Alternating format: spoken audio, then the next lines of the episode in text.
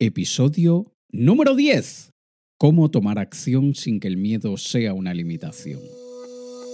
Hola, ¿qué tal? Te habla Alex Kay y quiero darte la bienvenida a este podcast donde te hablaré, en mis propias palabras, de todo un poco lo relacionado con el estilo de vida del emprendedor, negocios digitales, crecimiento personal y cualquier cosa que nos ayude a arrasar y a causar un impacto positivo en este mundo.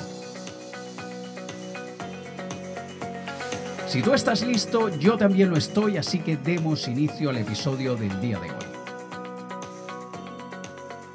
Bienvenido, bienvenida a este décimo episodio de mi podcast. Se cumple ya un hito en este nuevo podcast. 10 episodios publicados y como te puedes dar cuenta estoy sumamente contento y quizá algunos dirán, pero ¿cuál es la emoción? Apenas son 10 episodios, no estamos hablando de mil ni de 10.000 porque aunque sean 10, poco a poco así es como se construyen las grandes cosas y ese es el objetivo que tengo para este podcast, convertirlo en un gran podcast. Y para que sea un gran podcast, tengo que empezar en pequeñito. Y así con los primeros 10 episodios para mí ya es un gran logro y la idea es continuar, no parar hasta llegar a quién sabe cuántos, hasta que no sé, hasta que la voz no me dé. La idea es continuar haciendo esto durante muchísimo tiempo más. En caso de que sea la primera vez que escuchas mi podcast, te comento brevemente que la intención es transmitirte todo aquello que a mí me transforma, que a mí me ayuda a ser mejor persona, a ser mejor profesional y todo eso lo comparto contigo y te lo cuento en mis propias palabras para que a ti también te ayude. Aprovecho la oportunidad para agradecerle a todas las personas que han estado dejando sus comentarios y reseñas, bien sea en iTunes, en iVoox, en SoundCloud. Muchísimas gracias a todos por dejarme saber que estáis allí del otro lado. Sin vosotros esto no tendría sentido. Brevemente uno de los comentarios recibidos en iTunes por Pareja Baile Pareja Baile, me encantaría saber quién eres porque por ese nombre no sé quién eres. Pero el comentario de Pareja Baile es, hola Alex, como alumno y seguidor tuyo desde hace años, solo puedo alegrarme y felicitarte por tu podcast. Gracias por tu humildad, tu vulnerabilidad, tu honestidad. Gracias por tu luz reflejada y por tu propia luz. Créetelo. Un abrazo. Muchísimas gracias pareja baile por haberte tomado el tiempo de dejarme ese comentario en iTunes y te pido a ti que estás escuchando esto, si te quieres tomar, no sé, unos 15, 20, 25 segundos en dejarme un comentario en iBooks, en SoundCloud, en iTunes, donde quieras, te lo agradeceré muchísimo. Y hoy en el episodio de esta semana quiero hablarte sobre mi libro Triunfar con Miedo, cómo tomar acción sin que el miedo sea una limitación. Lo que haremos en el episodio del día de hoy es que te voy a dar un tour, un, paseo por cada una de las partes del libro, como hacen a veces en las películas o series de televisión que puedes escuchar los comentarios del director. En este caso vas a escuchar comentarios del autor y te voy a ir leyendo algunos pedacitos porque esto es un libro de casi 300 páginas y leerlo completo me tomaría unas 12 horas probablemente. Simplemente te voy a ir contando qué encontrarás en cada parte y de qué manera te podrá ayudar. Así que si a ti te parece, vamos ya a meternos de cabeza aquí en mi libro y quiero comentarte brevemente que esto ha sido un trabajo de más de dos años. Esto ha sido en momentos muy satisfactorio, en otros momentos muy estresante, en otros momentos ha representado un desafío y entrenamiento para mis capacidades cognitivas. Esto es algo que realmente cualquier persona debería hacer con cualquier temática, con lo que te guste, pero escribir un libro realmente te entrena la mente. Este es ya mi segundo libro. Mi primer libro es Convirtiendo visitas en ventas, cómo convertir el tráfico de tu sitio web en clientes de por vida y es un libro más técnico para personas del mundo de los negocios y que quieren aprender a convertir ese tráfico, esas visitas que reciben en su sitio web quieren aprender a convertirlas en clientes, este, mi segundo libro, es un libro más de entrenamiento mental, más para que puedas actuar a pesar del miedo. Y el miedo es algo que sentimos todos y que todos experimentamos en muchos momentos de nuestra vida. Y cuando decidí crear este libro, decidí hacerlo a mi mejor estilo. Es decir, en este libro plasmo mucho de lo que soy yo y de hecho verás que el lenguaje que utilizo en este libro es muy particular. Si me sigues desde hace algún tiempo y ya me conoces, ya conoces mi estilo, verás que he puesto mucho de mi alma en el libro. Yo generalmente escribo como hablo y hablo como me sale del alma. Yo digo lo que pienso sin filtros y reconozco que mi estilo no le agrada a todos, porque como decía mi abuela, nadie es monedita de oro para agradarle a todo el mundo, ¿no? Pero bueno, mi lema es ódiame o ámame, lo que quieras, pero no te quedes ahí, ahí por el medio. Así que a mí me gusta hablar con mi público de la misma manera como hablo con mis mejores amigos, de una forma cercana, directa, sin pelos en la lengua y con un cariño muy peculiar. También digo muchas palabrotas, bueno, entre comillas, groserías entre comillas, porque lo que es grosería para algunos, en algunos lugares, en algunos países, para otros es simplemente una manera muy normal de expresarse y yo siempre intento que mis palabras suenen en formato escrito de la misma manera como suena mi voz. Así que en ese libro encontrarás mucho de lo que soy yo. Ahora fíjate, Mark Twain dijo en su lecho de muerte, he tenido muchas preocupaciones en mi vida de cosas que en su mayoría nunca sucedieron. Qué curioso. Y esto nos pasa a todos. Estamos llenos de preocupaciones, de cosas que podrían suceder, pero que al final solamente están en nuestra mente. Un pequeñísimo, muy pequeñito porcentaje de esas preocupaciones realmente nos afecta. Son muchísimas más aquellas que tenemos que no nos llevan a ningún lado malo, o sea que las tenemos, sí, nos preocupan, pero también hacen que nos ocupemos. Preocuparse es ocuparse antes de tiempo, preocuparse. Y no debemos quedarnos en la preocupación y sobre todo no debemos preocuparnos antes de que llegue el momento. El temor y la preocupación de iniciar un proyecto nuevo, de realizar un cambio de vida o de cualquier cosa puede llegar a ser tan fuerte esa preocupación que en ocasiones inclusive afecta nuestra salud y afecta la capacidad de vivir nuestro día a día con normalidad. Hay personas que desarrollan depresión, estrés, ansiedad y otros trastornos por las preocupaciones, por el exceso de miedos. Y a través de este libro quiero ayudarte desde la perspectiva de un emprendedor, desde la posición de alguien que siente muchos miedos y que tiene que enfrentarlos constantemente, como lo hacemos todos los emprendedores. Quiero ayudarte a entender mejor el origen de nuestros miedos y sobre todo cómo actuar a pesar de ellos. En mi libro en ningún momento intentaré enseñarte a no sentir miedo, ya que absolutamente todos sentimos miedo en algún momento de nuestra vida de una forma u otra. El objetivo es más bien que aprendas a tomar acción aunque sientas miedo. ¿Vale? El libro lo he dividido en tres partes. La primera parte es donde te hablo principalmente del miedo para que aprendas a conocerlo y entenderlo y trato de mantenerme muy poquito tiempo en términos, eh, descripciones y cosas que no nos ayudan mucho, más bien te trato de dar una perspectiva que probablemente no sueles considerar acerca del miedo. Te hablo del miedo más allá de aquello que hace que me sienta mal y que me duela la barriga. no, te, te, enseño a verlo como cuál es su función principal y por qué está allí. Por ejemplo, una de las secciones de esa primera parte es tenerle miedo al miedo. Hay personas que le temen al miedo, hay personas que le temen a lo que causa el miedo en ellas. Hay personas que sienten aquellas mariposas en el estómago y no les gusta. Y nosotros debemos aprender a distinguir entre cuando algo no nos gusta, cuando probablemente es desagradable, distinguirlo de cuando nos da miedo. Son dos cosas distintas. A mí, por ejemplo, no me gusta el brócoli. No le tengo miedo al brócoli. No me gusta el brócoli. Me parece desagradable su sabor, su, su textura en la boca, pero no le tengo miedo. Lo evito. Trato de evitarlo. ¿Me lo tengo que comer? Me lo como. No por preferencia, pero me lo como. Igual es con muchas situaciones en nuestra vida. No necesariamente le tememos, sino que simplemente no nos agradan. Pero hay tantas cosas que no nos agradan que debemos hacer para conseguir lo que queremos, que tenemos que aprender a lidiar con ese sentimiento de incomodidad o de desagrado ante ciertas cosas. En esta parte de tenerle miedo al miedo, también hablo como algunas personas más bien evitan cualquier situación que les genere estrés, que les haga sentir un poco más ansiosos de lo normal.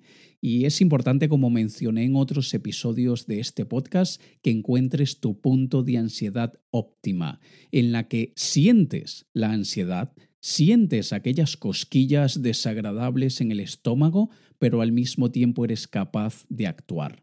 Hay muchas cosas que dejamos de hacer porque no nos vemos capaces de realizarlas y le he dedicado una sección completa a esa parte de yo no me veo capaz de lo que sea que no te veas capaz. Hay personas que dicen yo no me veo capaz de pararme delante de un público y hablar ante mil personas. Yo no me veo capaz de pedirle a mi jefe un ascenso o un aumento.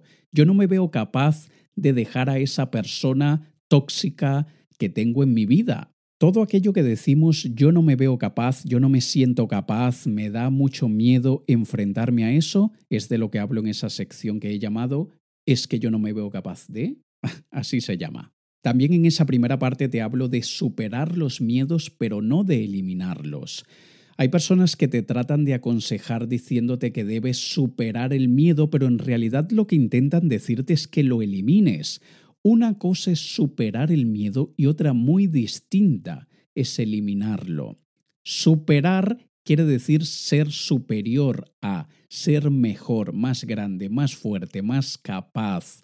Tú tienes que ser superior a tus miedos. No puedes ser inferior al miedo porque cuando tú eres inferior al miedo, el miedo te va a ganar. Te vas a paralizar, no vas a conseguir actuar, no vas a poder llevar adelante aquello que te has propuesto. Mientras que cuando tú con el entrenamiento, y en el libro te doy varias técnicas para que te entrenes, con el entrenamiento y la práctica te vuelves más fuerte que el miedo, entonces vas a sentirlo, te vas a sentir que te cagas del miedo, pero vas a ser capaz de actuar a pesar del miedo. Luego en la segunda parte del libro hablo de algunos de nuestros miedos que más nos limitan a la hora de llevar a cabo una meta, objetivo, desarrollar algún proyecto, iniciar algún negocio, lo que sea.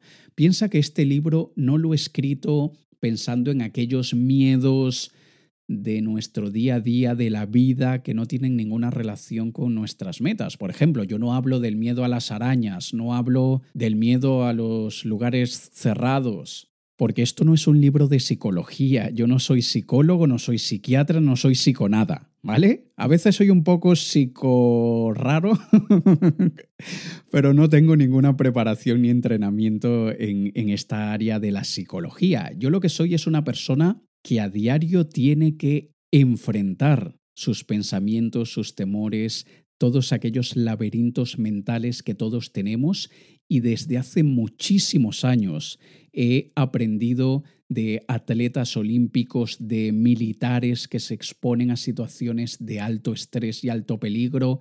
Yo me he, de alguna manera, nutrido de tantas personas que han entrenado su mente a un nivel muy, muy grande, a un nivel bastante, de un desempeño bastante elevado. He adquirido muchas de esas habilidades de otras personas, las he practicado en mi día a día y sabiendo lo que funciona y lo que no funciona también, es eso lo que yo he plasmado en el libro. Así que en esta segunda parte donde hablo de algunos de los miedos, por ejemplo, hablo del miedo más paralizante de todos, el miedo al fracaso. Ya hace dos episodios del podcast te regalé esa parte del libro, te leí en, formato audio, en, voz, eso que escribí allí en esa parte del miedo al fracaso. Luego también en esa parte hablo del miedo del emprendedor y emprendedor va entre comillas porque hay personas que son emprendedoras porque emprenden una actividad profesional o negocio, pero también hay personas que son emprendedoras y no se dan cuenta o no se consideran emprendedoras porque al final una persona emprendedora es simplemente aquella que asume cualquier tipo de riesgo para desarrollar algo, para hacer algo. Así que una persona que haya decidido cambiar de carrera, que haya decidido cambiar de pareja, que haya decidido comprar aquella casa en la playa que tanto quería, eso es una persona emprendedora. Así que cualquier persona que lleve a cabo proyectos de cualquier tipo con todos los riesgos que eso representa, es una persona emprendedora y allí vamos a hablar de ese miedo que siente el emprendedor. Desde luego también lo hablo como emprendedor desde la perspectiva de un emprendedor y pensando también en muchos emprendedores barra empresarios, personas que deciden iniciar un proyecto o negocio, porque al final ese es mi mundo y ese es el mundo donde me desenvuelvo a diario y desde luego que también hablo y pienso y me dirijo a todos los otros compañeros emprendedores. Hablo también del miedo a asumir riesgos y aquí es donde te enseño algunas, técnicas que te permitirán asumir riesgos no de forma controlada solamente como muchos te dicen, no, es que debes asumir riesgos de una manera controlada, que claro que sí, no se trata de que te expongas ni que hagas locuras, pero tienes que ir un poco más allá de pensar en el cálculo del riesgo, porque muchísimas personas se quedan allí y no avanzan. Como dijo Dennis Waitley, el mayor riesgo que debes evitar a toda costa es el riesgo de no hacer nada.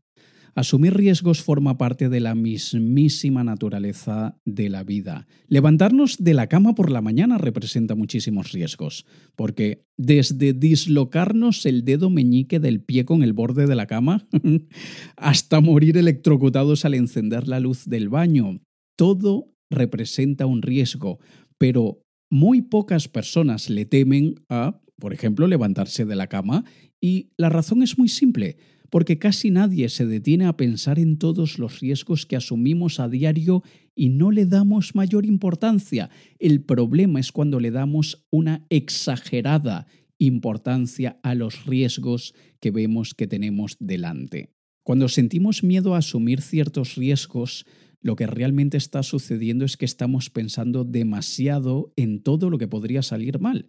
En otras palabras, estamos catastrofizando, estamos viendo catástrofes. Y este miedo a asumir riesgos es una mezcla entre el miedo a lo desconocido y el miedo al fracaso. Le tememos a todo aquello que no conocemos, que no sabemos cómo va a salir, cuál será el resultado, y al mismo tiempo tenemos miedo de fracasar al asumir ese riesgo. Por eso es que le tenemos miedo a ciertos riesgos. Y lamentablemente es aquí donde muchas personas dicen más vale lo malo conocido que lo bueno por conocer. Y yo no sé si tendrán noción de el peligro de esa frase. Más vale lo malo conocido, o sea, me estás diciendo que prefieres quedarte con la situación terrible que vives actualmente antes de arriesgarte, entre comillas, a algo mejor. Y cuando me dices, más vale eso que lo bueno por conocer, o sea, me estás diciendo que sabes que hay cosas mejores que las que tienes actualmente, pero como nunca las has tenido, ni falta que te hacen. Y es como que si no quieres que te muestren de qué te estás perdiendo, porque tu vida, aunque no te llena de satisfacción como quieres, al menos es una vida que conoces y con la que te sientes, entre comillas, familiar. Así que bueno, te hablo de todo esto para que aprendas a ver el riesgo de otra forma y para que aprendas a calcularlos de una forma más práctica y no te quedes pensando en el riesgo como en un bucle sin lograr salir de allí. También en esta parte te enseño una técnica muy buena llamada la técnica del mejor, peor, probable escenario. Hay personas que únicamente piensan en el peor escenario posible, lo peor que podría salir, cuando a veces debemos pensar también en el mejor escenario posible, el más optimista, de una manera realista, desde luego. Pero también existe otro escenario que pocos piensan, que es el más probable. Una cosa es lo peor que podría pasar, otra es lo mejor que podría pasar, pero en realidad, ¿qué es lo más probable? ¿Qué podría pasar. La gente piensa en extremos. Si piensas en lo malo, crees que te estás preparando y que no vas a dejar que te pase. Si piensas en lo bueno, eres un soñador, exageradamente positivo y optimista y te vas a dar con una puerta en la cara. Pero mucha gente no se detiene en el medio, que es lo más probable, lo más realista. Y eso te, lo enseño allí en esa parte del libro. Otro de los miedos que toco en esta segunda parte es el miedo a las críticas. Muchísima gente deja de hacer cosas por miedo a que los critiquen, por miedo a que quizá queden en ridículo, por miedo a que pierdan el respeto que sienten otras personas por ellos. ¿Cuántas cosas has hecho y has dejado de hacer pensando en las demás personas, pensando en tus padres, en tus hermanos, en tu pareja, en tus compañeros, en la sociedad? ¿Cuántas cosas te has eliminado, te has privado de vivir por culpa de lo que los demás podrían pensar? Y fíjate algo que dijo Shannon Alder, enfrentarás tu mayor resistencia cuando estés cerca de tu mayor milagro. Las personas generalmente te van a criticar más cuando estés más cerca de hacer esa grandísima transformación positiva que esperas en tu vida. Piensa que el crítico critica por muchas razones y muchas de esas razones es por miedo, no por el miedo que sientas tú, sino por el miedo que sienten ellos. Quienes nos critican se están protegiendo ellos mismos de algo. Quizá están protegiendo sus ideas o sus acciones, su manera de ver la vida, su ego, sus decisiones, etc. Por ejemplo, si alguien te critica porque has decidido volverte vegetariano o vegetariana, Probablemente esa persona te critica porque ella adora comer carne y se siente amenazada por tu decisión, porque de alguna forma tu decisión de no comer carne le hace sentir como que si ella está haciendo algo malo. Entonces te critica para defenderse, porque le da miedo sentirse en una posición vulnerable o no quiere sentirse mala persona, porque tú has decidido no comer carne y a ella le encanta la carne. Y así hay muchas críticas que podemos recibir por parte de compañeros, de una pareja, de, tu jefe. Son formas de autodefensa que tenemos que aprender a bailar con ellas para poder hacer lo que tengamos que hacer sin que nos preocupen lo que los demás puedan decir de nosotros. También hablo en esta parte del miedo a tomar decisiones erradas. Hay muchísima gente que le tiene pánico a tomar decisiones importantes porque tienen pánico a equivocarse. Es otra forma de miedo al fracaso. Para algunas personas la indecisión es tan o más fuerte como el miedo al fracaso. Encontrarse con dos, con tres o más opciones y tener que decidir cuál es la más correcta es suficiente motivo para que entren en pánico. Esto hace que entren en una parálisis por análisis, que es aquel fenómeno que nos impide tomar una decisión por no estar seguros cuál es la opción más adecuada. Y mientras más lo analizamos, más nos paralizamos. Espero en esa parte del libro ayudarte a tomar acción, aunque sientas miedo de tomar una decisión errada, igual te prepares, hagas un análisis correcto, justo y adecuado, no un sobreanálisis, no un superanálisis, no un exceso de análisis, sino el justo y necesario para que puedas moverte y no te quedes paralizado. También hablo del miedo al éxito. Es mucho más común encontrar personas que le, tengan miedo al fracaso, pero también hay muchas personas que le tienen miedo al éxito y probablemente ni se han dado cuenta. Si tú eres uno de aquellos triunfadores en progreso, probablemente te parecerá totalmente absurdo que alguien le pueda tener miedo a conseguir todo lo que se proponga, pero tiene sentido, tiene sentido si lo analizamos a fondo y vemos todo lo que implica alcanzar el éxito. De hecho, te pregunto, ¿alguna vez te has puesto a pensar que las excusas que te pones a diario del por qué aún no has alcanzado todo lo que te has propuesto podría deberse al miedo a lo que sucederá y en lo que te convertirás luego que alcances el éxito? A veces le tenemos miedo al éxito y no nos estamos dando cuenta. Hay personas que dicen, yo no quiero convertirme en otra persona cuando alcance el éxito, o mis amigos y mi familia me criticarán, no sé si yo pueda lidiar con la responsabilidad, o tengo miedo de acomodarme una vez que alcance el éxito, o inclusive, ¿y si lo pierdo todo y luego no logro recuperarme?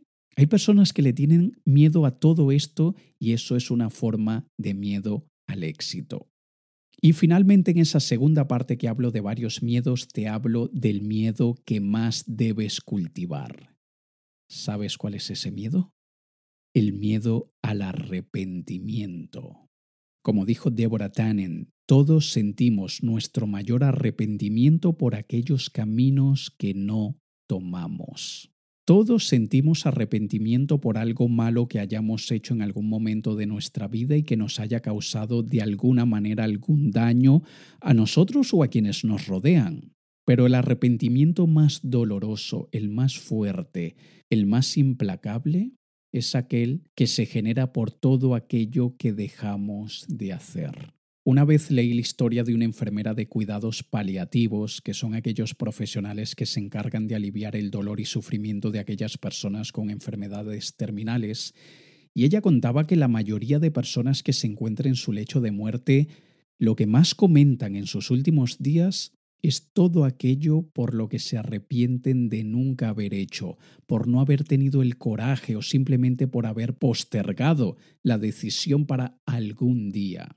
Estas personas que están a punto de morir se arrepienten de no haber salido de una relación tóxica, se arrepienten de no haber comprado aquella casa en la playa, se arrepienten de no haberle pedido a su jefe el ascenso, se arrepienten de no haber llamado más frecuente a sus familiares, se arrepienten de no haber iniciado aquel negocio, de no haber disfrutado más de su tiempo libre, de no haber hecho el viaje por el mundo que tanto querían. Cuando consigues que el miedo al arrepentimiento por no haber hecho algo bueno sea mayor, más grande y más fuerte que cualquier otro miedo, entonces harás todo lo que esté en tus manos para hacer lo que tengas que hacer sin importar los otros miedos. Así que es por esto que en esta parte del libro te enseño, te recomiendo y te sugiero a que aprendas a desarrollar, a incrementar, a alimentar el miedo al arrepentimiento.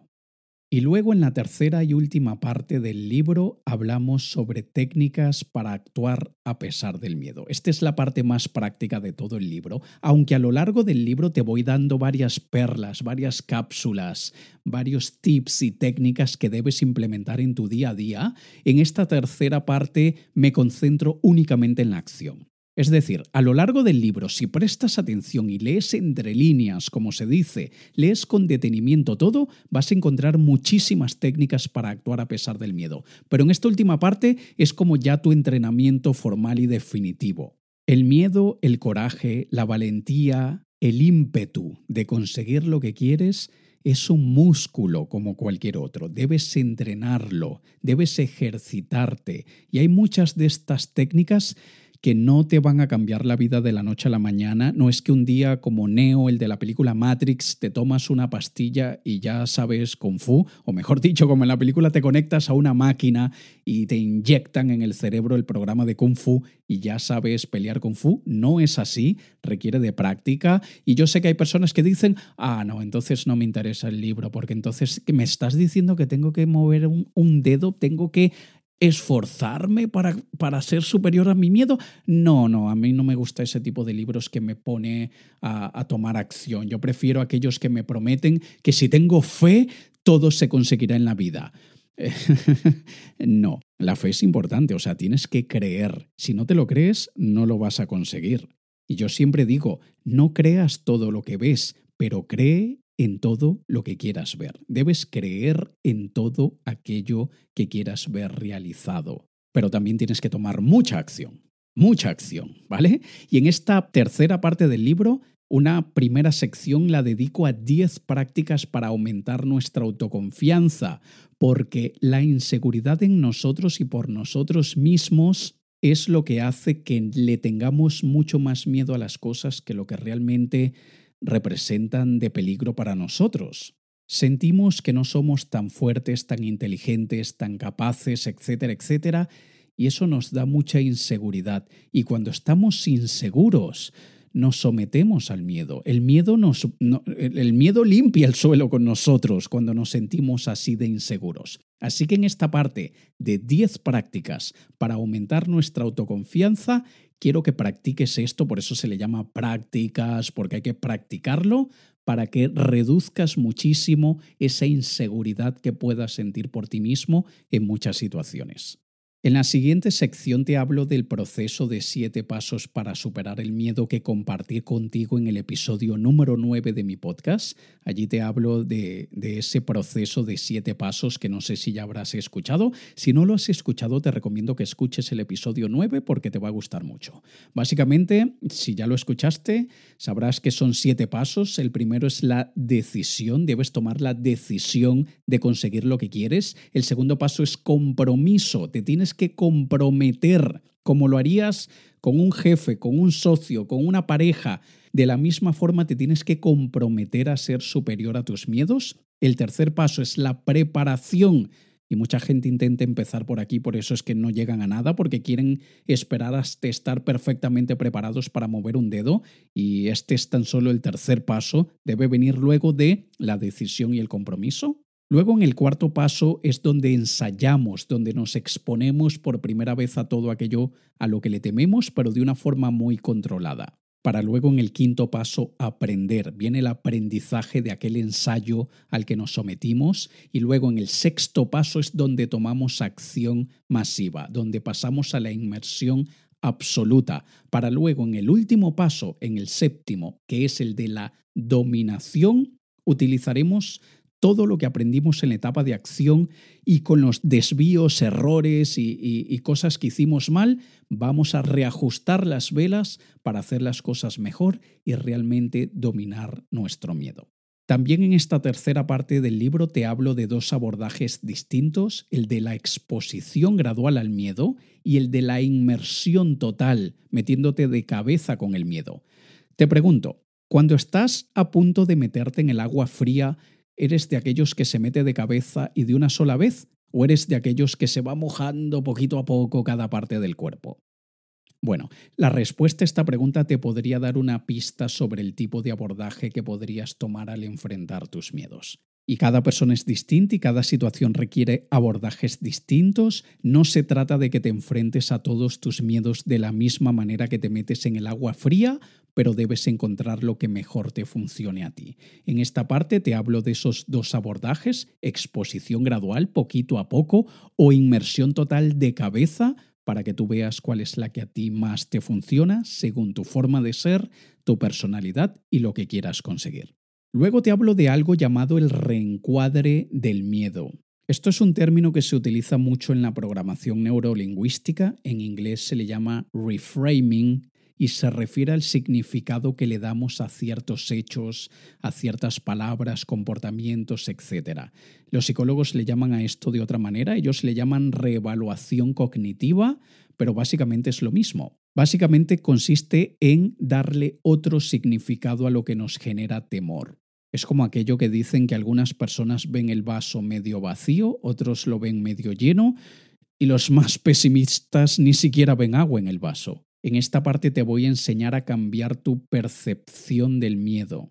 Te hablaré de varias técnicas, tanto propias como de otras personas con las que he aprendido mucho, para que veas cuál te pueda funcionar mejor. Luego en la siguiente parte te hablo sobre cómo tomar el control del diálogo interno. El diálogo interno es aquella conversación que tenemos con la vocecita que todos llevamos dentro.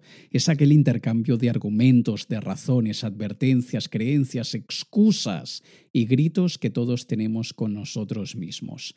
Ese diálogo interno que todos tenemos nunca se detiene y es como un radio que no puedes apagar, pero es un radio al que le podemos cambiar la emisora cuando quieras y le puedes bajar o aumentar el volumen siempre que lo necesites.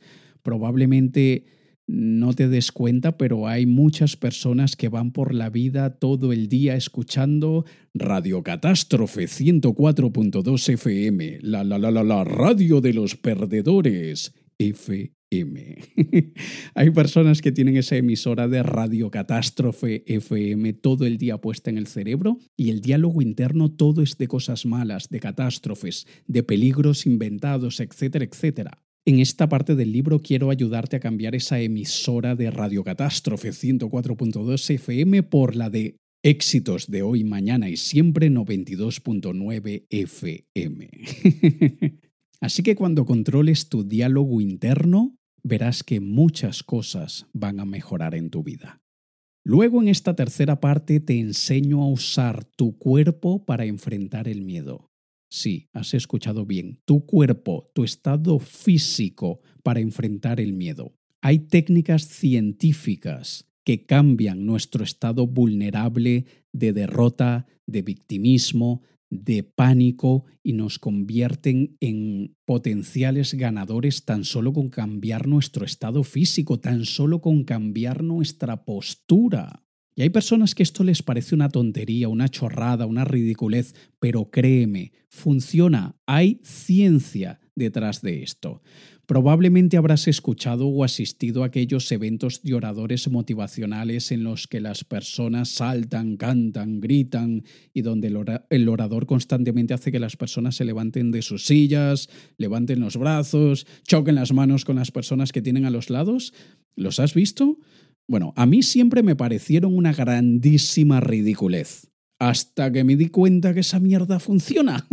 eso funciona de verdad. Eso que las personas dicen, ah, eso es una tontería. Funciona. Luego, con el pasar de los años, es que me di cuenta que es que hay ciencia detrás de todo eso. Nosotros liberamos ciertas hormonas en nuestro cerebro solamente con tomar una postura de aquellas de superhéroe, de poner los brazos en la cintura así, levantando el pecho como Superman o Superwoman. Eso ya hace que liberemos ciertas hormonas en el cerebro que nos hacen sentir mucho más valientes.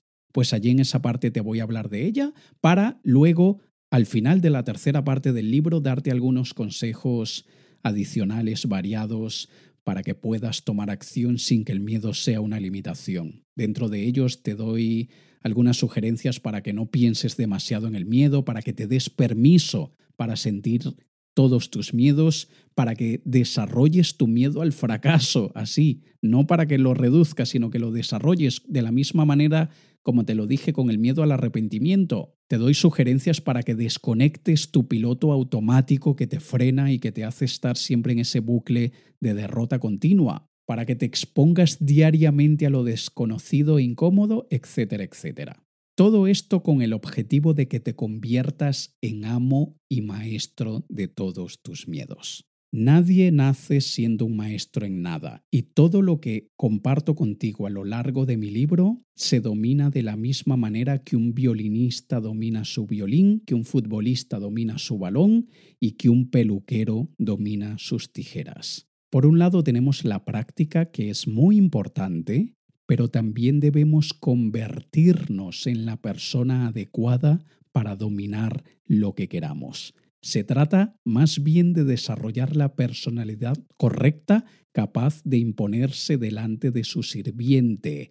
El miedo es nuestro sirviente, nuestro servidor. El miedo trabaja para nosotros, no al contrario. El miedo es una bestia que una vez domada podremos usarla para ganar todas las batallas que decidamos pelear. Recuerda que la valentía no es la ausencia de miedo, sino la capacidad de actuar con el miedo. El miedo no es el enemigo, es parte de nuestro pelotón.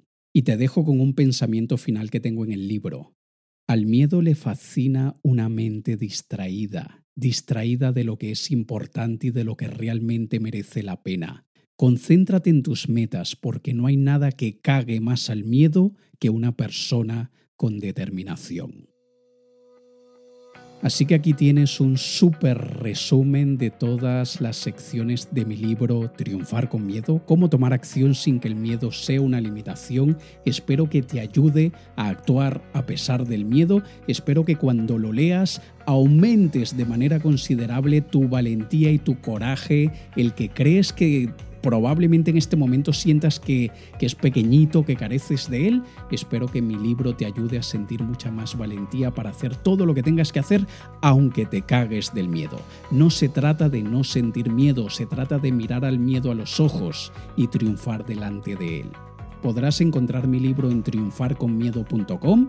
Allí lo puedes comprar en papel, lo puedes comprar también si quieres en formato digital y también he dado la opción de comprar una copia autografiada y dedicada.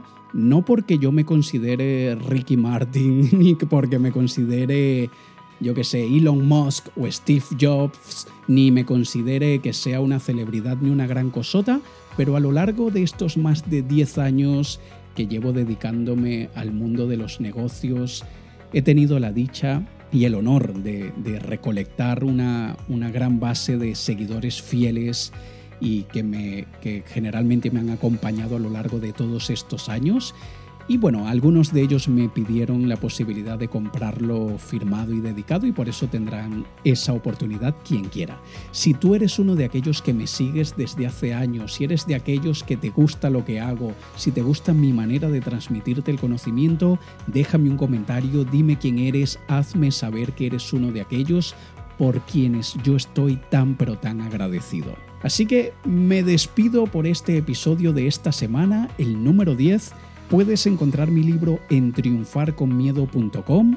Cómpralo en papel, en digital, firmado, como quieras. De hecho, si lo compras en papel y te haces una selfie con el libro y me etiquetas Alex Kay y utilizas el hashtag triunfar con miedo, te voy a hacer llegar un regalo muy especial. Así que compra la versión en papel, hazte una foto con el libro, súbelas a todas tus redes, a Facebook, a Instagram, a Twitter, la que sea que utilices, etiquétame y pon el hashtag triunfar con miedo, todo pegado, para que yo me pueda enterar que lo compraste y yo me entere que, que lo tienes y te haré llegar un regalo que te va a encantar. Nos vemos en el próximo episodio de la próxima semana, el décimo primero de mi podcast en mis propias palabras. Te ha hablado Alex Kay. Un saludo. Si sientes que el miedo muchas veces te detiene y no te deja conseguir lo que quieres, entonces el libro de Alex Kay te ayudará a ser superior a todos tus miedos. Triunfar con miedo. Cómo tomar acción sin que el miedo sea una limitación. Consíguelo en triunfarconmiedo.com.